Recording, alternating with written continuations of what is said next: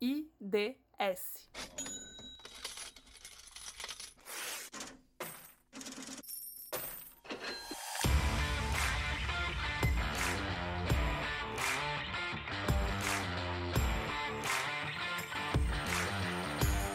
Senhoras e senhores, sejam bem-vindos ao Indicador da Semana. Eu sou o Fábio E eu sou o Lucas. E toda semana nós trazemos os indicadores mais interessantes, mais fantásticos e mais assombrosos do que qualquer hipérbole conseguiria capturar.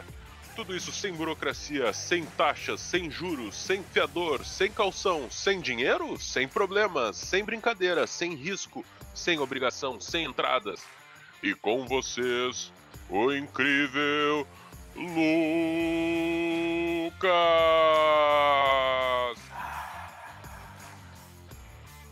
Nessa semana, eu cruzei com um estudo bem interessante, dizendo que 40% do PIB chinês de 2020 corresponde à economia digital. Esse é um cálculo feito pela Academia Chinesa de Tecnologia de Informação e Comunicação. Tá, mas espera aí, o que que define economia digital? Tu pode elaborar um pouco? Claro, o cálculo da economia digital considera ganhos com produção e exportação de software, publicidade online, vendas de e-commerce e a fabricação de bens usados na infraestrutura digital, ou seja, os smartphones e os computadores. Essa é a primeira vez que o PIB digital atinge um patamar tão alto na China e, logicamente, muito impactado pela crise do Covid.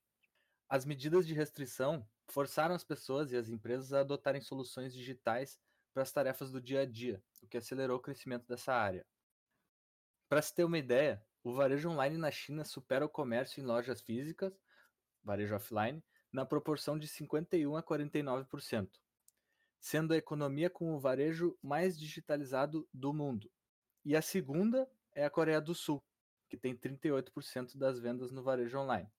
No Brasil, são só 10%. Mas espera isso aí foi. Isso aí é em 2020, já, já considerando o que deveria ter subido de- do, por causa da, da Covid, isso? Que a gente espera que as vendas online tenham subido, né, subido na Covid, né? Isso? É isso mesmo. Então, o PIB digital foi também o que garantiu essa manutenção da atividade econômica da China durante a pandemia? Correto, meu caro. Isso só foi possível por causa do crescimento do PIB digital, do PIB online. Foi uma das pouquíssimas nações do mundo que conseguiram registrar algum tipo de crescimento. Mesmo que o caminho econômico da China em 2021 seja muito incerto e complexo, tem várias áreas que podem chegar a um crescimento relativamente estável e alto. A economia digital depende muito de estabilidade estratégica e de políticas e regulamentações facilitadoras. E esse conjunto tem potencial para impulsionar a atualização da estrutura econômica do país com avanços em tecnologias-chave para um crescimento constante. Essas tecnologias surgem tanto dentro da própria economia tradicional, a partir da necessidade de inovação para reduzir os custos de produção, quanto dentro da economia digital em si, que vem criando novas instalações físicas por causa do aumento das etapas de produção que surgem a partir do desenvolvimento tecnológico. A escala de crescimento da economia digital da China atingiu 35,8 trilhões de yuans, mais ou menos 5,5 trilhões de dólares, em 2019. Isso dá mais ou menos 36% do PIB, com uma taxa de crescimento três vezes superior à da economia manufatureira tradicional. Em 2027, é esperado que a economia digital represente metade do PIB da China e seja o principal motor do crescimento econômico. A economia de criação digital ela tem um potencial quase que infinito. Por exemplo, construir milhões de estações 5G aumentaria drasticamente a troca de informações, facilitaria ainda mais os avanços tecnológicos e levaria ao crescimento de vários setores, enquanto o investimento diretamente em um número limitado de empresas não teria esse potencial. A história do setor agrícola da China nas últimas décadas pode oferecer uma referência para o futuro desenvolvimento da economia digital. Por exemplo, os agricultores da China representavam quase 90% da população na década de 50. E agora, na medida em que a eficiência do setor foi aumentando, somente 8% da população chinesa ainda cultiva a terra. Então, se grandes avanços surgirem na economia digital, eles serão seguidos por um rápido crescimento econômico. A Organização para a Cooperação e Desenvolvimento Econômico estima que a economia digital nos países avançados vai ultrapassar 62% do PIB até 2030, o que é semelhante ao crescimento esperado da economia digital da China.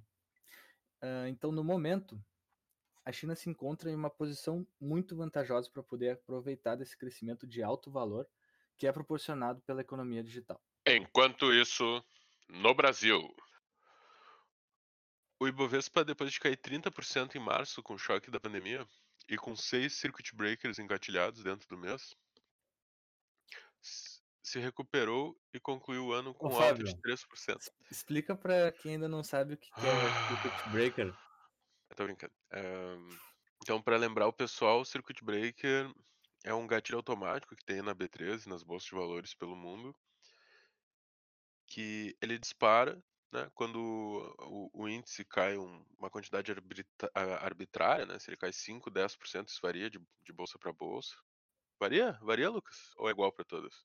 Eu não sei se é igual para todas, mas na bolsa de valores aqui do Brasil, esse valor é de 10%. E aí eles dão uma, uma cancelada nas transações, né? Ninguém troca nada por um tempo, para dar um tempo pro pessoal ali tomar um ar, né? Tomar um café, tomar uma água, se acalmar um pouco e pensar evitar na vida. isso, pensar na vida, repensar a carreira, porque para evitar aquele efeito de manada ali e não correr esse risco de zerar a bolsa num, num, num espanto, num susto. Mas voltando ali, o índice se, recu se recuperou né, em relação a essa essa queda que a gente viu ali em março e concluiu o ano com uma alta de 3%, né? Então, a partir daquela mínima que a gente viu no finalzinho de março até hoje, o Ibovespa praticamente duplicou o valor. Né? Ele tem 2 mil pontos acima daquela máxima histórica, que foi 119 mil pontos no final de janeiro. Então hoje ele está um, uns 120 mil, 121 mil. Agora em dólar, em dólar a história é outra. Se a gente fizer essa comparação com o dólar, o Ibovespa tem uma perda de 22%. Pior desempenho de longe entre os grandes mercados da América Latina. Se eu não me engano, só a Colômbia teve um desempenho uh, próximo ao brasileiro. Uma das maneiras de quantificar essa supervalorização é usando o índice preço-lucro, que basicamente divide o valor presente, né, o, o preço em que a empresa está sendo negociada na bolsa, pela média do lucro da empresa ajustado à inflação. Se esse índice fica muito alto, significa que as empresas estão distribuindo poucos dividendos em relação ao preço da ação. As duas únicas vezes que o indicador ficou acima de 30 foram em 1929, com a Grande Depressão, e nos anos 2000, com a bolha do, das dot-com, bolha da internet. A diferença do que está acontecendo agora e desses dois períodos está sendo essa injeção sem precedentes de dinheiro nos mercados.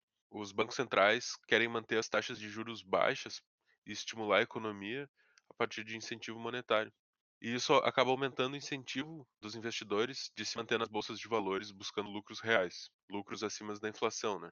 Hoje, esse preço-lucro está em 33 contra 30 de 29 e 2000.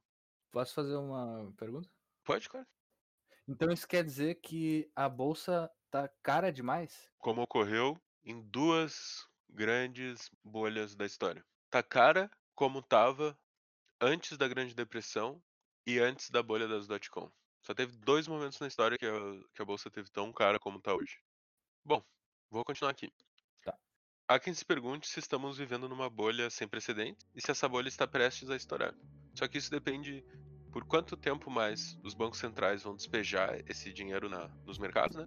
Por quanto tempo eles vão manter esses juros próximos de zero ou negativos empurrando investidores para ativos de risco. Esse, esse grau dessa intervenção, por sua vez, depende da recuperação das economias, principalmente a europeia e a americana. Os olhares de todos os investidores estão voltados a sinais de reaquecimento da economia e da inflação. Uma inflação mais alta obrigaria os bancos centrais a subir os juros, tornando os títulos governamentais mais atraentes e esvaziando a bolha, digo, bolsa. E você, o que acha? Estamos vivenciando uma bolha?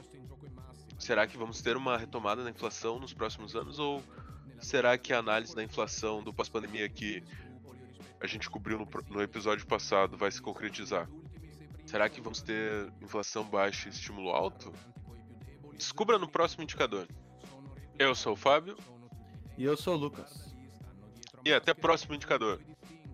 Come lucertole s'arrampicano e se poi perdono la coda la ricomprano. Fanno quel che vogliono, si sappia in giro fanno, spendono,